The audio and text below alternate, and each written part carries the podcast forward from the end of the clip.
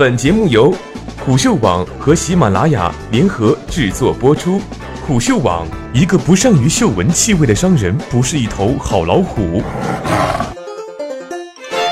中国打败美国，我们跟特朗普算一笔账。作者：观察者网。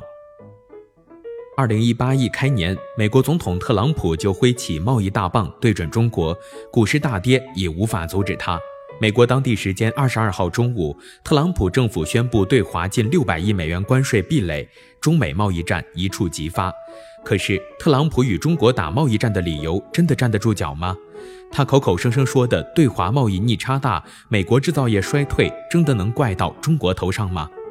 南海仲裁激辩哈佛学者的央视北美记者 CGTN 主播王冠，最近在系列报道中跟美国算了笔账，用数据让特朗普的理由显得有些荒唐。一，中国打败美国，算术做得太简单。特朗普总说中国在贸易上打败了美国，但是他得出这个结论的计算方式却着实有些简单粗暴。二零一六年，美国从中国进口了四千六百三十亿美元的商品，美国向中国出口一千一百六十亿美元的商品。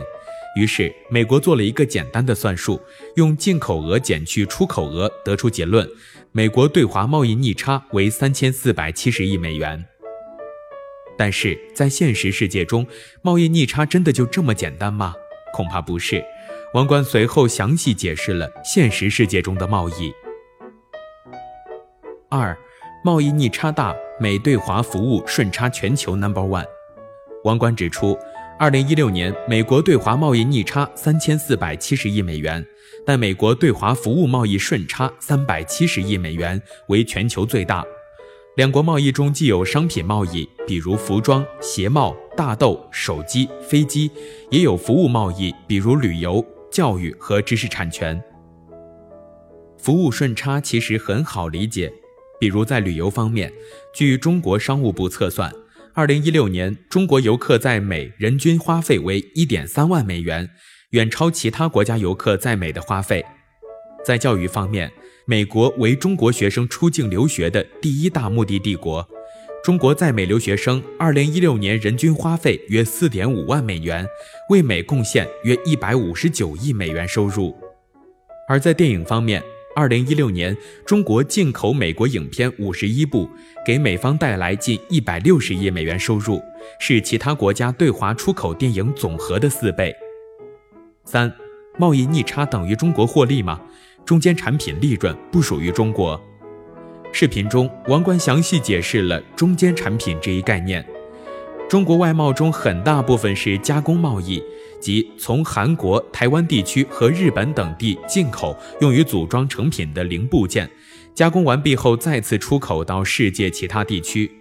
中国出口美国的产品中就有高达百分之四十四的中间产品。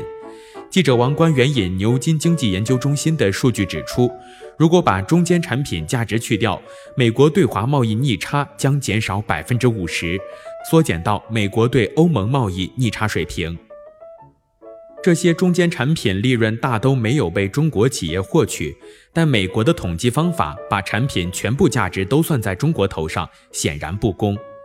一个经典的例子就是苹果手机，制造一部两千零九年版的 iPhone，中国工厂用十一美元从美国公司进口零部件，然后从其他国家进口了一百七十二美元的零部件。当运回美国销售时，一部手机可以卖到六百美元。而中国从中其实只能获利六点五美元，即手机零售价格的百分之一，而苹果和其他美国公司赚取了百分之七十的价值。王冠说，在全球化产业链布局时代，美国的贸易统计方法已经过时且误导认知，它只显示商品从哪国进口，却不显示哪个国家的公司或个人从中获利。四，中国抢走美国人饭碗，美联社表示。百分之八十八的工作会被机器取代。我们必须保护我们的工人。特朗普总是这么信誓旦旦地说。可是王冠指出，美国实际上需要从机器人手里保护工人，当然不是变形金刚里的机器人。特朗普曾指责中国抢走美国制造业饭碗。美联社援引美国印第安纳州波尔州立大学统计显示。百分之八十八的美国制造业岗位流失是机械化造成的，而国际贸易实际是在创造就业。美国国会研究中心的调查显示，从二零一零到二零一五年，美国制造业从中国进口整体增长一百亿，制造业就业机会没有减少，反而增加了百分之七。五，冷战思维也是贸易逆差罪魁。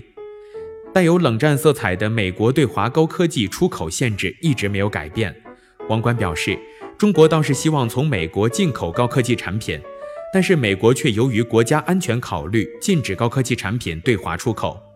报道中引用美国卡内基国际和平基金会二零一七年四月的报告。